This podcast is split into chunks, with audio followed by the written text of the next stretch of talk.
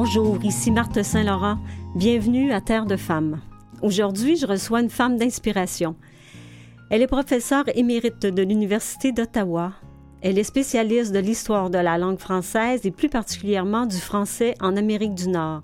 À mi-chemin entre la sociolinguistique historique et l'histoire sociale, ses travaux portent sur les correspondances familiales de gens ordinaires à date ancienne les migrations des francophones et les discours sur la langue. J'ai l'honneur d'accueillir France Martineau, passionnée et éloquente. Bonjour France Martineau, bienvenue à Terre de Femmes. Oui, ben bon, bonjour, merci de m'avoir invité. C'est euh, un pur plaisir. Ah. Alors, en plus d'être une professeure émérite de l'Université d'Ottawa et spécialiste de l'histoire de la langue française, vous avez été à la tête de deux grands projets internationaux mm. réunissant des chercheurs et chercheuses, des étudiantes et étudiants du Canada, des États-Unis, d'Europe et d'Asie, portant sur le français du Moyen Âge, puis celui d'Amérique du Nord.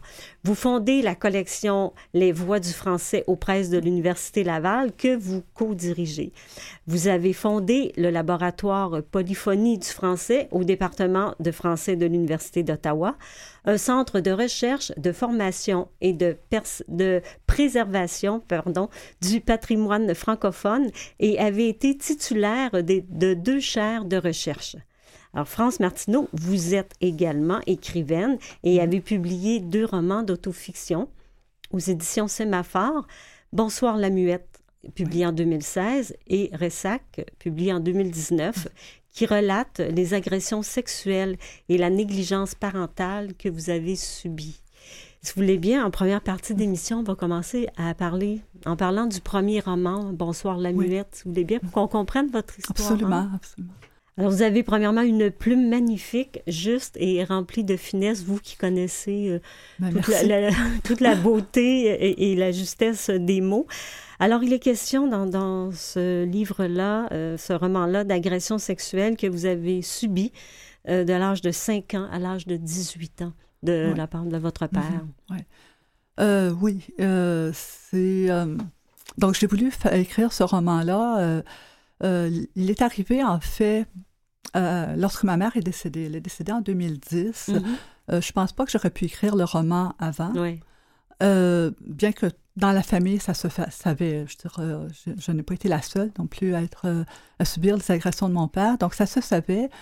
Mais en 2010, avec la mort de ma mère, tout a explosé. La mm-hmm. famille a explosé. Il semblait qu'on tout le monde voulait parler. Euh, puis, avait euh, besoin. Avait besoin. Euh, il faut dire que ma mère le savait aussi, mm. qu'il y avait des agressions. Elle n'a pas, pas intervenu.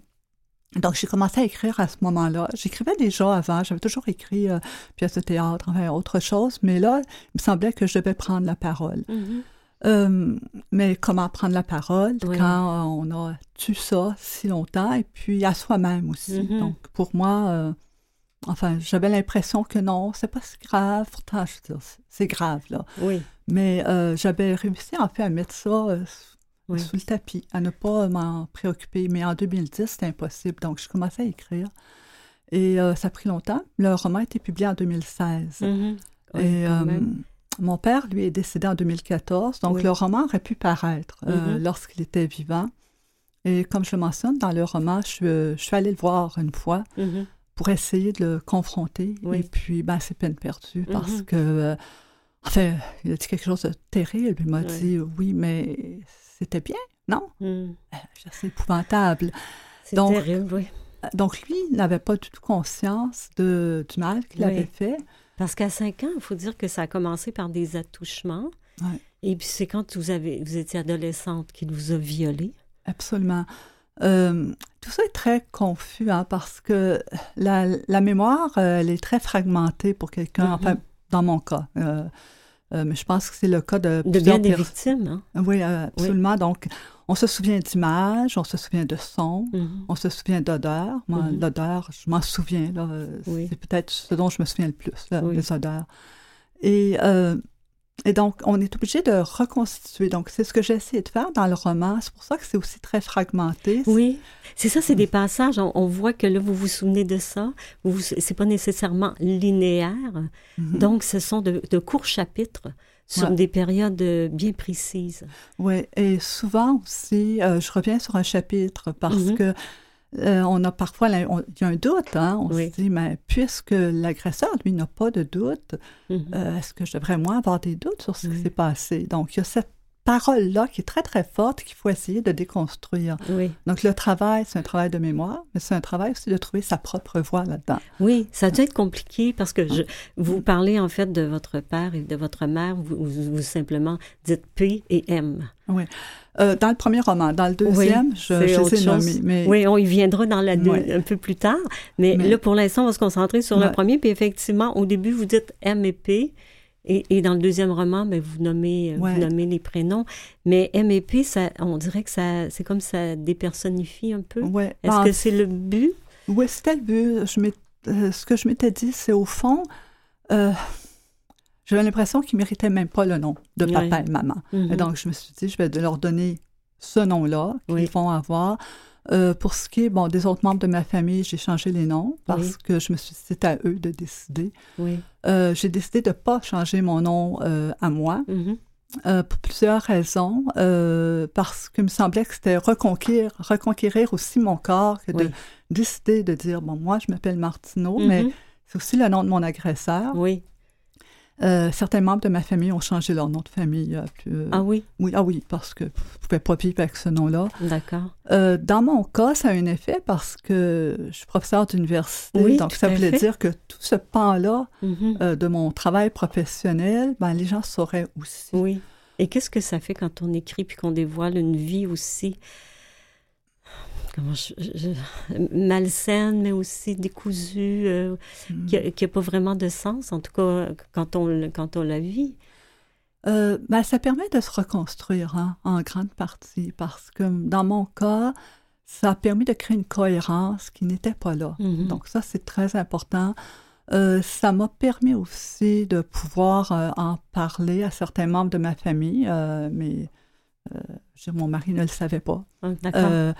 C'est euh, et puis bon, ça permet, je pense aussi, ça a eu un effet que je n'escomptais pas. Je n'ai pas écrit pour ça, mais il y a mhm. beaucoup de femmes qui m'ont parlé ensuite. Euh, j'étais dans les salons du livre, j'ai eu mhm. des courriels. Mon courriel n'est pas difficile à trouver puisque je suis prof d'université. Donc, les courriels sont faciles. J'en ai reçu, j'ai répondu à tous les courriels et ça, ça m'a beaucoup. J'étais surprise. Je me dit, mais. Donc, est-ce que je peux, à ce moment-là, avoir un. en fait, j'étais contente de pouvoir partager aussi. Euh, en même temps, c'est un c'est un lourd fardeau, hein, parce que quand on dévoile comme ça, les gens vous écrivent, vous parlent de leur propre expérience. Euh, euh, je veux dire, j'ai juste mon expérience à partager. Je j'ai pas de formation. Mm. Et donc, on se retrouve dans une situation où on veut partager, on veut aider, mais on n'a peut-être pas tous les moyens pour le faire non mm-hmm. plus. Mais pour écrire, vous avez jamais en fait, vous étiez concentré, vous, vous faisiez, vous y allez avec, moi, j'ai besoin de dire et je veux dire. Vous aviez, vous avez jamais pensé à dire, OK, qu'est-ce que mes collègues, admettons, vont penser, ou mes, vous avez deux filles, mes deux filles, ou mon mari.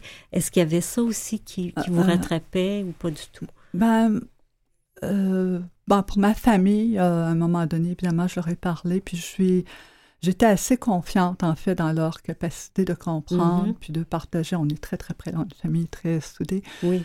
Euh, dans le cas des collègues, je dois avouer que j'étais surprise. Euh, en, généralement, ça a été assez positif, mais j'ai quelques collègues qui ont cessé de me parler. Ah, pour vrai? Ah oui, absolument.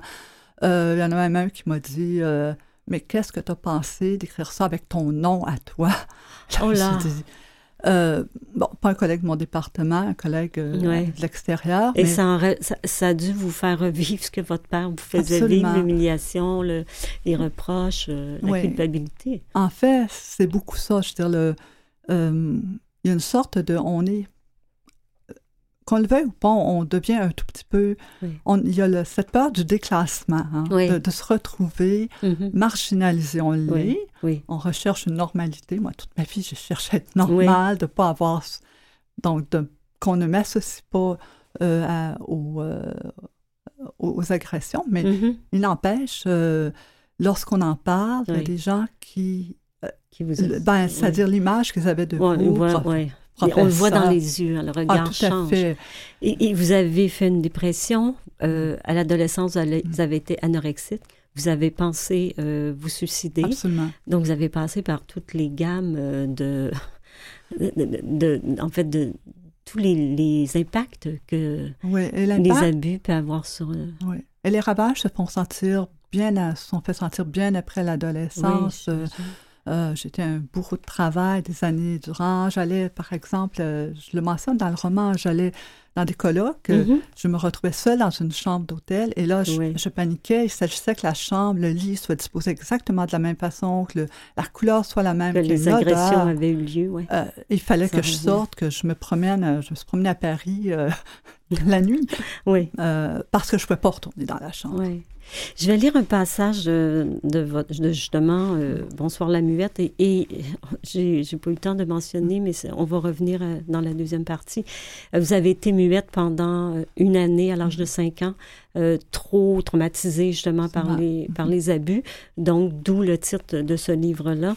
je lis un passage à la page 62. La violence est d'abord vécue de façon individuelle au cru de son être. L'agression sexuelle d'un père sur sa fille porte en elle la même violence que celle exercée par les victimes de guerre, mais l'enfant agressé peut souvent pas compter sur ne peut pas compter sur les témoignages externes pour corroborer son histoire personnelle et n'a d'autre recours que son propre récit porté en elle, occulté par son amour toujours vivant pour son père, par le récit qu'en fait son abuseur qui détient le pouvoir de la parole, qui continue à imprimer dans la mémoire vive de l'abuser sa parole à lui et son récit. On vient tout de suite après la pause.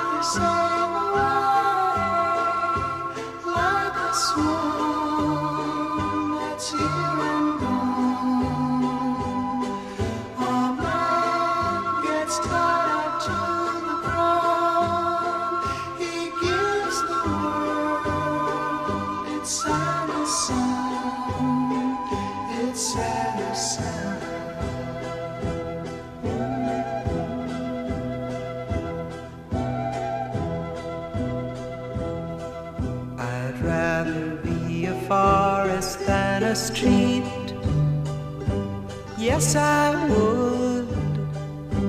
If I could, I surely would. I'd rather feel the earth beneath my feet. Yes, I would. If I only could, I surely would.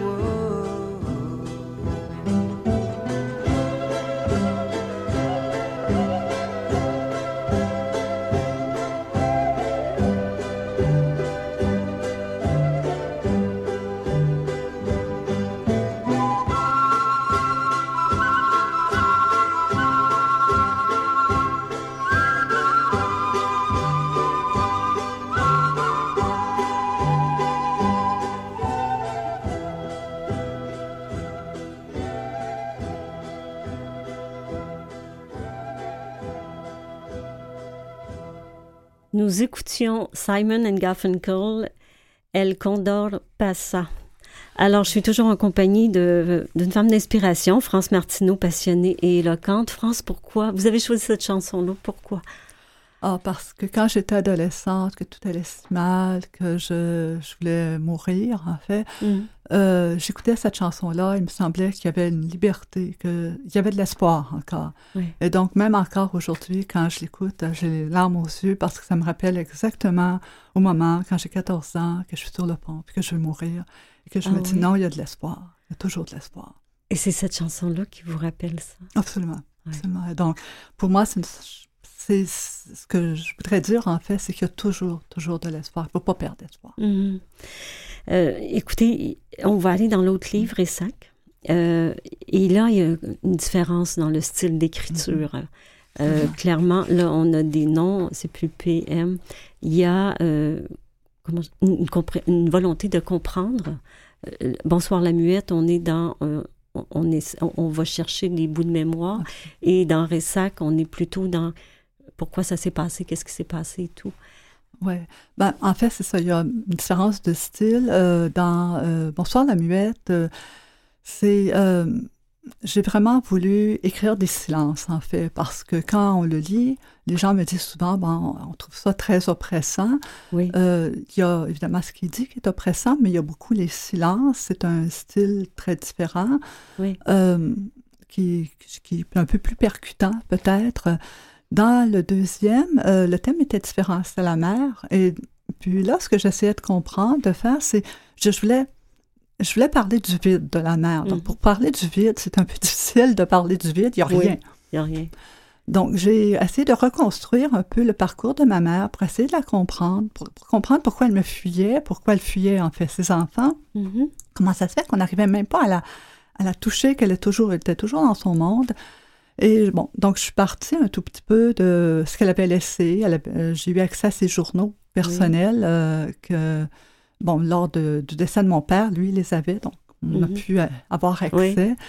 Et à partir donc de, de photos, de, journaux, j'ai essayé de reconstruire son parcours à elle et surtout son parcours face à moi, enfant. Mhm. et, la difficulté d'avoir accès à cette mère-là, qui était déjà, je pense, même au moment de ma naissance, qui avait décidé d'être dans son monde à elle, qui souffrait peut-être aussi de, problèmes. Euh, euh, Ou en tout cas qui en a été créé après son mariage. Parce qu'on sent à travers les lettres que vous avez trouvées la différence entre avant et après son mariage. Et vous euh, dites, oui. c'est parce que il faut aussi préciser que ma mère, elle est, s'est mariée, elle était déjà enceinte de mon frère aîné. et le mariage n'était pas voulu par sa famille, qui mhm. était une famille qui était de notables, de gens assez riches. Et mon père venait d'un milieu ouvrier. Donc, il y avait mhm. une différence sociale importante et c'était certainement pas l'avenir qu'avait euh, pour euh, auquel avaient pensé mes grands-parents. Oui, j'imagine bien, ça a dû faire un clash. Vous parlez de trois, euh, de trois ressacs, en fait, dans le mm-hmm. livre. On, voit bien aussi les trois parties. lorsque vous avez vidé la maison paternelle, où, vous avez eu accès enfin mm-hmm. euh, à, ce qui, à ce qui était dans la maison maternelle, euh, vous avez retrouvé aussi les, les, objets de votre mère et en tant qu'individu, vous avez tenté de surmonter l'absence, le vide. Et vous avez d'ailleurs dit écrire sur le vide. J'ai tenté d'écrire sur le vide.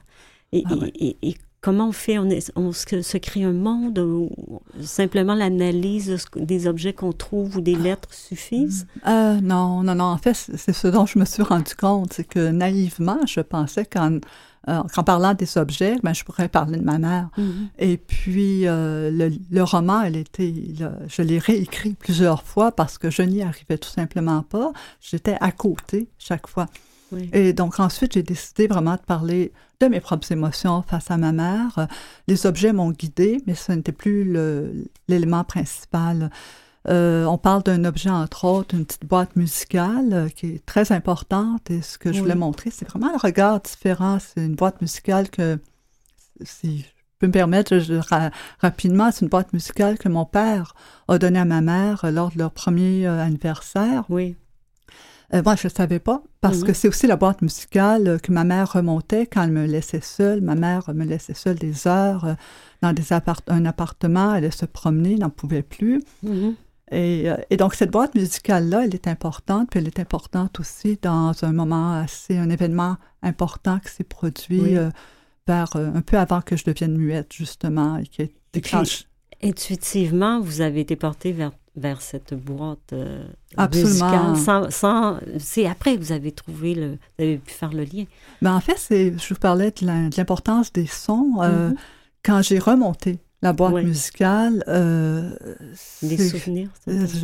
j'étais de nouveau dans sous la table de cuisine, là, là où s'est produit bon l'événement que je relate dans le roman. Oui. et donc c'est important, hein, les, objets sont des portes au loin, au oui, fond. Oui, oui, oui, oui, absolument. Mm. Euh, vous, vous, parlez aussi de réconciliation avec vous-même. Oui. Euh, on parle beaucoup hein, de réconciliation. Euh, dans le cas de mes parents, je pense que je leur ai pardonné. Euh, est-ce que je me suis réconciliée? Est-ce qu'on peut se réconcilier avec les gens qui ne veulent pas se réconcilier? Oui, une relation, c'est à deux, hein, si l'on veut ça. pas. Euh... Donc, j'ai pas l'impression que... Donc, j'ai tenté de me réconcilier avec moi-même. Voilà, c'est ça. De, par différents moyens, entre autres par euh, l'écriture, mais mm-hmm. aussi le travail le travail. Oui. Euh. oui. vous êtes lancé dans le travail. Ça, ça va être la dernière, la deuxième partie de l'émission. Je vais lire un passage de Rissac euh, à la page 38, justement. Vous parlez du pardon. Euh, après tout, un prêtre appelé par Jonathan au chevet d'Armand, agonisant et inconscient, lui avait administré l'extrême onction la veille de son décès. J'avais J'aurais préféré Armand libéré de ses péchés avec plus de certitude que ce que m'offrait l'histoire confuse des croyants pour que plus rien ne le rattache à moi, pas même ses crimes, et j'étais prête à lui pardonner tout pour gagner ma propre paix. C'est dans cet état d'esprit que je décidai d'entreprendre avec mon mari le chemin de Compostelle, espérant que le poids de, de mon sac à dos fasse disparaître l'oppression que je ressentais. C'est une littérature extraordinaire. Il n'y a pas un mot de trop. C'est on est on est en plein dans le vif, dans l'émotion.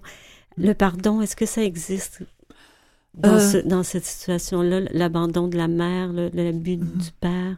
Je pense qu'on peut d'abord se pardonner à soi, parce que souvent, souvent, euh, enfin dans, mon cas, j'ai eu l'impression que je, je devais avoir fait quelque chose qui n'était pas correct. Là, c'était pas possible. Donc, c'est bête, là. Je on ne devrait pas. Mais dans mon cas, euh, j'ai appris à me pardonner. Mm-hmm. Euh, je n'avais pas à me faire pardonner, mais j'ai appris à me pardonner. J'ai appris aussi à comprendre aussi. Et je pense que c'est le mais pardon. Mais qu'est-ce qu'il y a à comprendre dans souffrance? Euh, des gens souffrants. Des gens souffrants. Il y a une souffrance. Euh, et je pense qu'enfant, j'ai toujours senti la souffrance de mes parents. Mhm. Euh, j'ai voulu prendre soin de ma mère, souffrante aussi. Donc, apprendre qu'il y a des gens souffrants, qui auraient pu avoir de l'aide. Il aurait pu mhm. avoir de l'aide aussi. Euh, donc, peut-être que le pardon vient aussi un peu par la compréhension. Et c'est important de... C'est important de pardonner parce que ça nous permet à nous aussi de se libérer. Quand je dis pardonner, ça ne veut pas dire oublier. Hein. Mm-hmm. Ça ne veut pas dire non plus euh, lorsqu'on a besoin de faire le chemin euh, euh, par procès ou n'importe quoi. Je ne dis pas que ça, c'est pas nécessaire. Mm-hmm. Mais il y a une étape qui est importante aussi, c'est à soi de, trouver la paix. Oui. on n'est pas que ça, hein. on n'est pas que des victimes. C'est ça qui est important. Est-ce qu'on peut dire, est-ce qu'on peut tout dire en l'autofiction?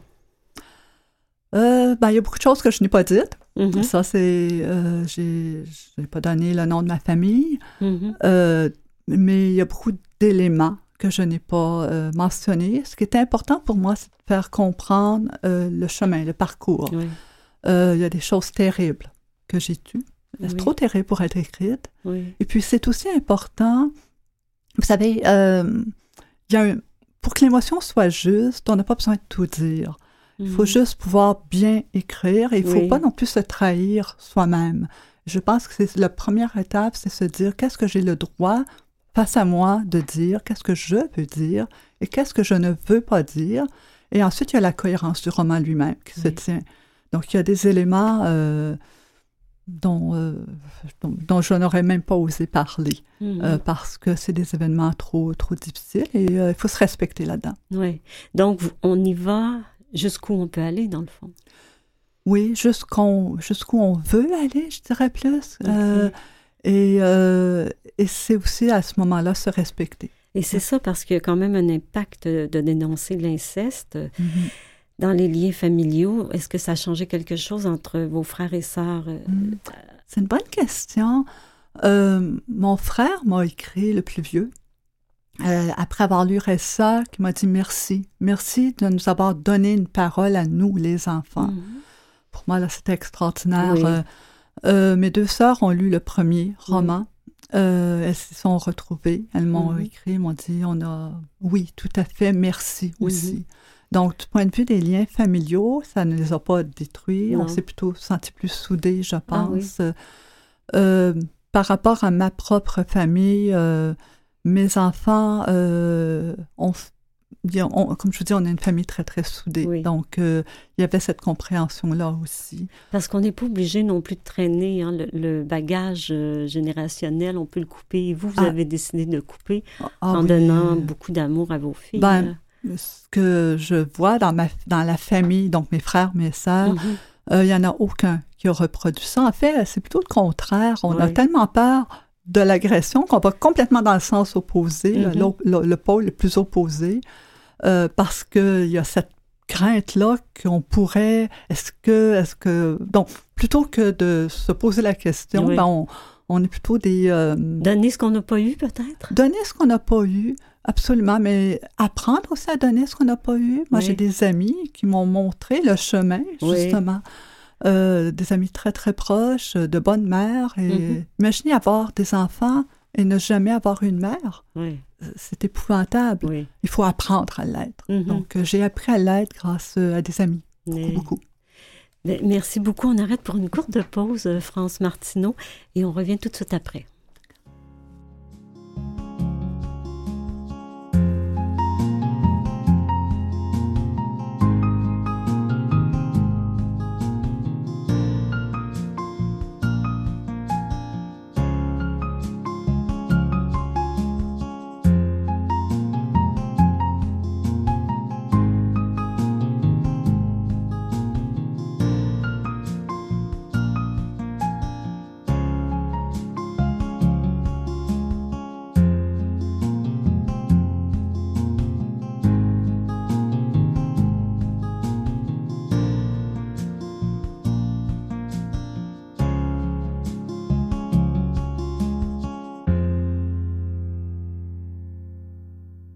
Vous écoutez Terre de femmes avec Marthe Saint-Laurent.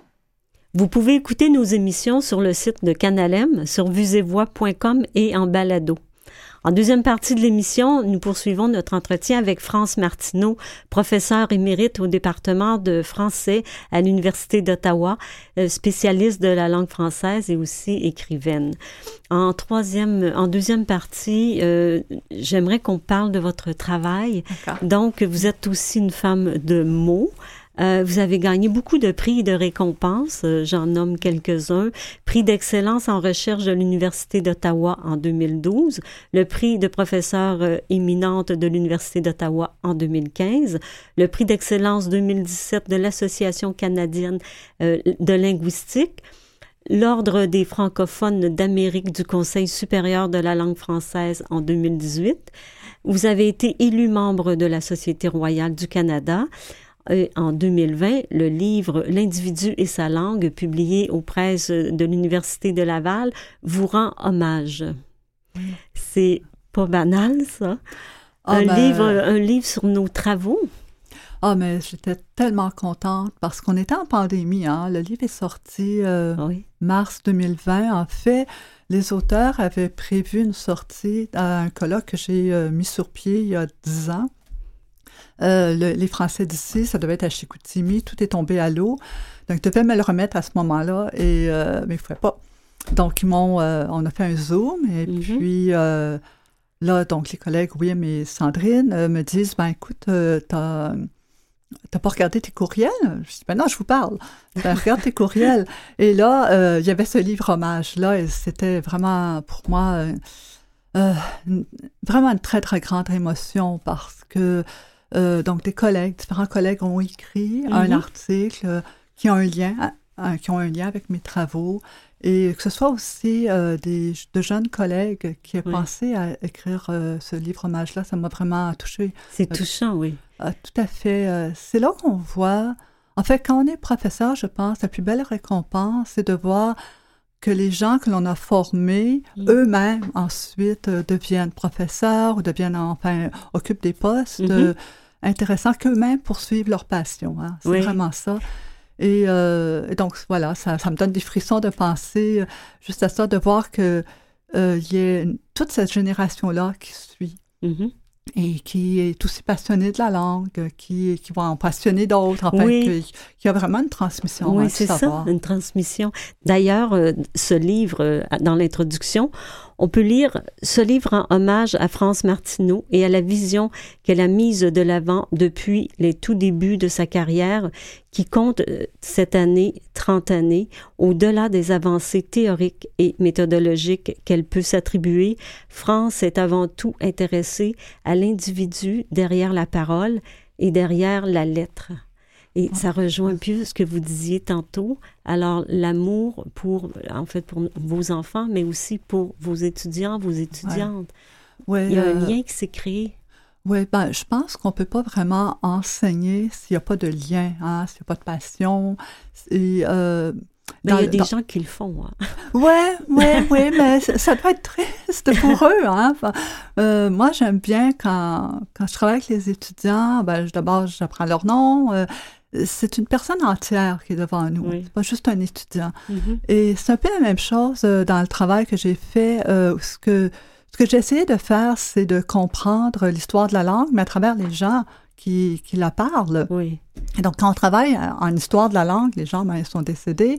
On est Mhm. obligé de travailler avec des lettres. Oui. Et euh, ce qui m'a frappé au tout début de ma carrière, c'est que on s'intéressait juste aux textes. Mhm. Euh, bon, les grands textes littéraires, c'est ce qu'on utilisait pour faire l'histoire de la langue. Et Oui. je me suis dit, ben non, il faut utiliser aussi des textes de gens ordinaires. Mhm. La langue, euh, elle est aussi parlée par eux. Et puis, à mesure que j'ai trouvé de la correspondance, ben, veux, veux pas, c'est toute la personne derrière la lettre Oui. qui m'a intéressée. Le fait de comprendre Mhm. qui est cette personne-là, ça nous permet aussi de comprendre la façon dont elle parle. Euh, si elle décide, euh, je vais vous donner peut-être un, un exemple Oui, qui moi, frappant. Euh, je travaillais sur des lettres d'un jeune soldat qui s'en va à la guerre, donc qui vient d'Ottawa. Oui. Il s'en va à la guerre, mais avant d'écrire, d'aller à la guerre, il écrivait en anglais. Ses parents sont bilingues, son père est anglais, son père est- sa mère est française, canadienne-française. Et là, il n'écrivait qu'en anglais. Là, Il voulait Mhm. juste écrire en anglais. Sa mère lui disait, pourtant, pratique ton français. Oui. Il ne voulait rien savoir. Il s'en va à la guerre. Mhm. La guerre, c'est la guerre de 14-18. Il est dans les tranchées. Et là, pouf, il commence à écrire en français. Parce qu'il y a cette émotion-là, il a besoin de livrer à sa mère Mhm. euh, quelque chose et il l'écrit en français. Donc, on ne peut pas comprendre ces lettres-là si on Mhm. ne comprend pas la personne. Oui. Donc, c'est tout cet vécu, oui. Absolument. Donc, c'est la personne entière qui est intéressante. Euh, son parcours, les gens euh, qui partent euh, d'Acadie, qui s'en vont Mhm. vivre en Nouvelle-Angleterre, mais il faut comprendre ce qui se passe, c'est quoi le milieu de la Nouvelle-Angleterre, et ça va nous faire comprendre pourquoi ils s'écrivent de cette façon-là. Oui. Donc, le texte, oui, bien sûr, c'est Mhm. l'élément de base, Oui. mais encore plus la personne. Oui, je comprends. Mais qu'est-ce qui vous a qu'est-ce qui vous a amené à cette passion-là des mots, de, de la justesse, de Mm. qu'est-ce qui vous a conduit là? Ben, je pense évidemment, euh, bon, on en parlait en début d'émission, euh, j'étais muette pendant un an à l'âge de 5 ans. Et puis, bon, mais j'étais pas sourde. Donc, évidemment, Mhm. les mots avaient une importance. Les gens m'ont dit, bon, j'étais euh, arriérée, débile, tout ce qu'on veut, parce que je parlais pas. Mhm. Et puis, euh, donc là, je pense que c'est là que j'ai commencé à sentir le poids des mots. Oui. Et euh, donc, je me suis toujours intéressée à ce qu'était, ce que pouvaient représenter les mots, euh, l'humiliation qu'ils peuvent apporter, l'insécurité qu'ils peuvent apporter, mais le très grand bonheur aussi de pouvoir s'exprimer. Mhm. Et euh, donc, je suis devenue linguiste. J'ai Oui. vécu euh, un an en France quand j'avais 18 ans. Mhm. Et euh, ben là, il y a eu un choc culturel.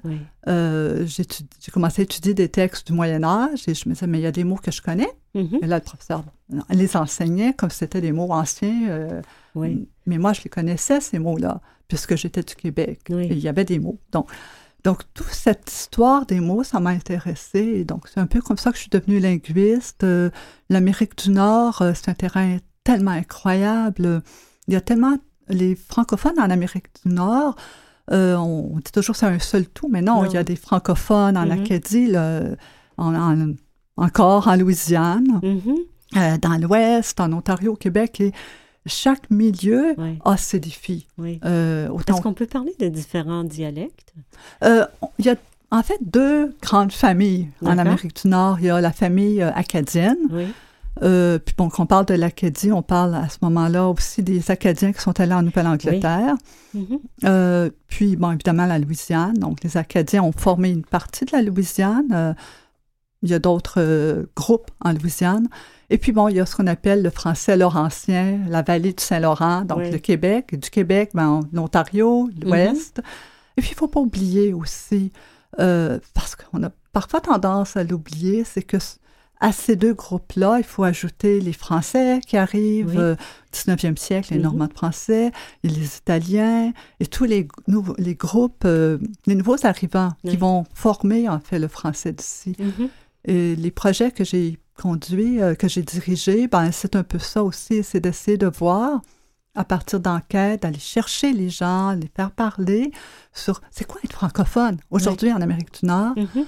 Euh, qu'est-ce qui vous motive à rester français en Amérique du Nord? Est-ce que vous pensez que la langue française, elle est euh, en péril présentement? Hmm. Je dirais que le plus grand péril qui, qui guette la, langue française, c'est le sentiment de ne pas euh, parler, de ne pas parler la langue, avoir, avoir la honte de sa langue. Hmm. on parle beaucoup d'insécurité linguistique. L'insécurité linguistique, c'est quand on a l'impression que notre langue, elle est moins bonne qu'une mm-hmm. autre. Mais le français du Canada, le français d'Amérique du Nord, il est tout aussi bon euh, que le français parlant en France. C'est mm-hmm. un, des euh, objectifs du projet euh, que je dirigeais, c'était vraiment de montrer, de comparer les Français pour mm-hmm. vraiment...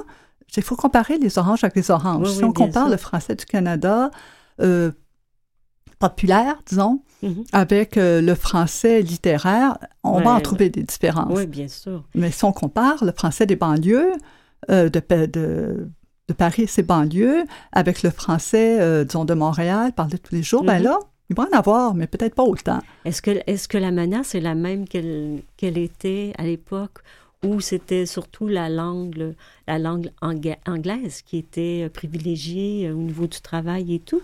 Est-ce que c'est la même on vit la euh, même chose, d'après vous? Ben, c'est sûr que euh, l'anglais est, euh, est, dominant en Amérique du Nord, on ne peut pas se le cacher. mais le, ce qu'on voit beaucoup, beaucoup, c'est le choix de ne plus parler le français. le français lui-même, sa structure, mm-hmm. la, c'est une langue à plusieurs registres. On est au Québec, on a des institutions, l'Office de la langue mm-hmm. française. Je veux dire, on, on peut euh, se targuer d'avoir de, très belles institutions. Euh, donc, c'est pas tellement, c'est pas la langue elle-même qui est en mm. péril, c'est le fait de ne plus la parler. Oui, nos comportements. Nos comportements, exactement. Mm, mm. C'est ce qu'on appelle beaucoup l'insécurité linguistique. Donc, le choix de basculer vers une autre langue. Et ça, on le voit énormément. Euh, on le voit du point de vue historique. On l'a vu mm-hmm. dans la région du Détroit. Hein? Oui. Euh, Détroit, c'était francophone jusqu'en 1840 à peu près. Et en l'intérieur de, je dirais, en 20 ans, mm-hmm. ça, on le voit dans les lettres, ça bascule. On s'en va vers l'anglais, l'anglais, l'anglais. Et aujourd'hui, euh, ben, il y en a des francophones, mais il n'y en a pas beaucoup. On les voit pas. on les voit pas. On les entend pas. Restez avec nous, France Martineau. On revient après la pause musicale.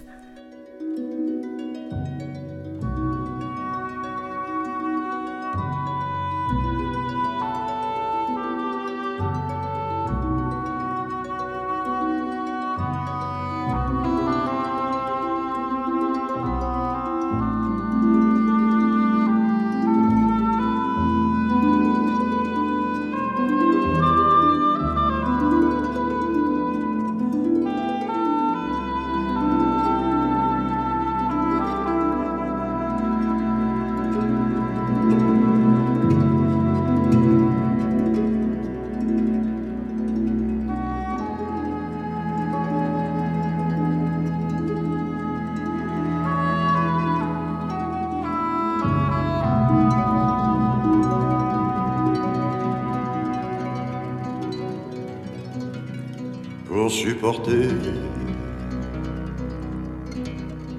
le difficile et l'inutile. Il y a le tour de l'île, 42 000 de choses tranquilles.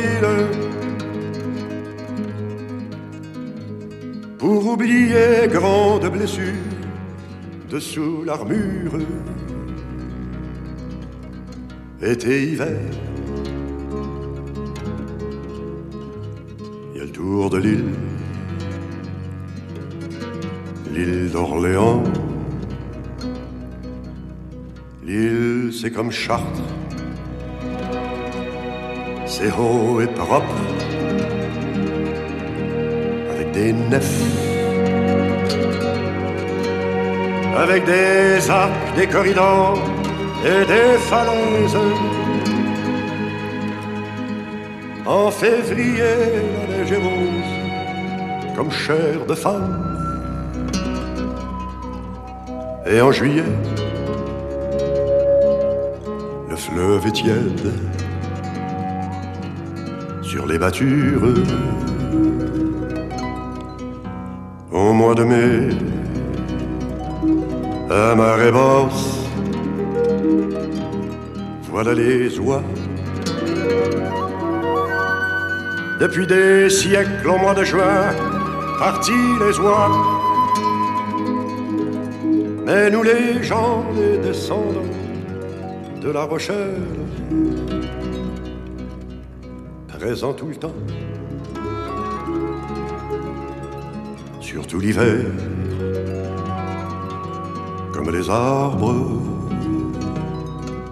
Mais c'est pas vrai, ben oui, c'est vrai, écoute encore.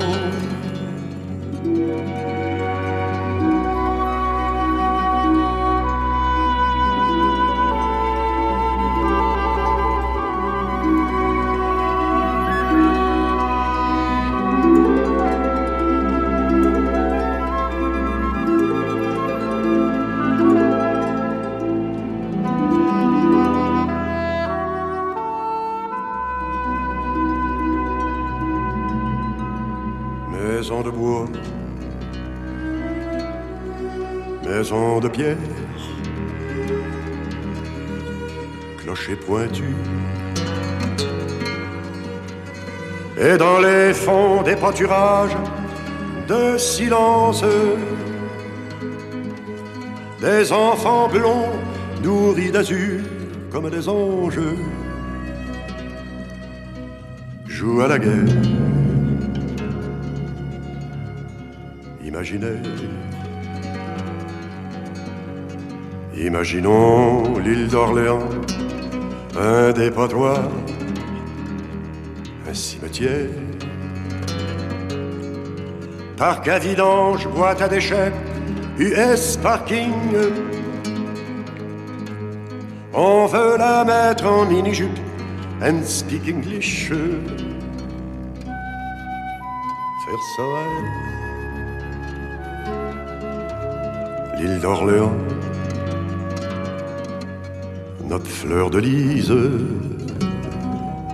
Mais c'est pas vrai, ben oui, c'est vrai, raconte encore. Sous un nuage, près d'un cours d'eau, c'est un berceau. Et un grand-père au regard bleu qui monte la garde. Il sait pas trop ce qu'on dit dans les capitales. L'œil vers le golfe ou Montréal guette le signal pour célébrer l'indépendance.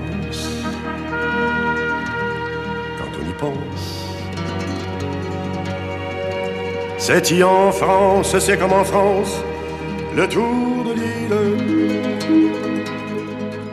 42 000 comme des vagues, les montagnes les fruits sont mûrs dans les vergers de mon pays. Ça signifie l'heure est venue, si t'as compris.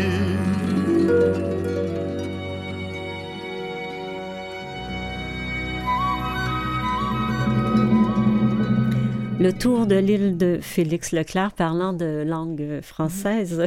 Quel magnifique poète. Nous sommes de retour euh, avec France Martineau, une femme d'inspiration passionnée, passionnante et éloquente. Alors, vous êtes aussi une femme intellectuelle, on l'aura deviné hein, depuis le début de l'émission. Vous avez consacré votre vie. Vous avez dit d'ailleurs, euh, je me suis lancée dans le travail.